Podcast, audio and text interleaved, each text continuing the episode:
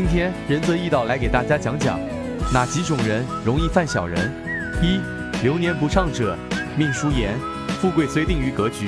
穷通全在运线。如常言，命好不如运好，运主大运，流年如大运年所出现的干支为忌神，忌神冲、克、刑、伤，影响到八字的五行平衡，就会导致晦气连连，丢官失职，口舌不断，小人作梗。一般而言，身强之人，八字中有比肩者，命犯小人；身弱之人，八字中有七杀的，命犯小人。二、命中伤官过旺者，伤官本无好坏。但伤官过旺则影响心性与运势。伤官过旺克制官煞星，官煞星为制约管制自己原则之心，也代表上司。仁泽义道认为，官煞星被克制，容易脾气霸道，言语锋利，与上司多有不和，且自身缺点较多，不愿改正，所以在人生运势方面，往往容易招惹小人。中国人受儒家思想的影响还是比较深的，小人在民间也是最招人痛恨、被重点打击的对象。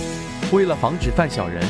老百姓还会在鞋底子上鞋垫而上绘上小人的形象，天天踩，时时踏，名为踩小人，让小人不得翻身。从命理上来说，有些人命里犯小人，对于小人既深恶痛绝，又无可奈何。一般来说，命犯小人，要从根本上化解小人，除了调整心态，凡事忍让，谦冲致和外，最重要的是从八字命理出发。寻求一种克制小人的有力方法，化解小人最好的方法是通过仁则义道化小人法式化解。此法是适用于工作上，你的为人处事得到上级的认可，小人们会嫉妒你，在背后说是非或做些小动作，影响你在领导面前或公司里的形象，或在生活上总有些长舌妇七嘴八舌的嚼舌根，影响你的生活。运用各种法门，可将背后小人软化，停止对你的骚扰。化解小人的法事，可以直接咨询仁泽义道师傅来进行化解，这样就能让我们的运势得到很好的发展了。认清小人，同时也要懂得如何相处，不得罪他们，保持距离，小心说话。在小人面前，尽量不要发表自己的观点，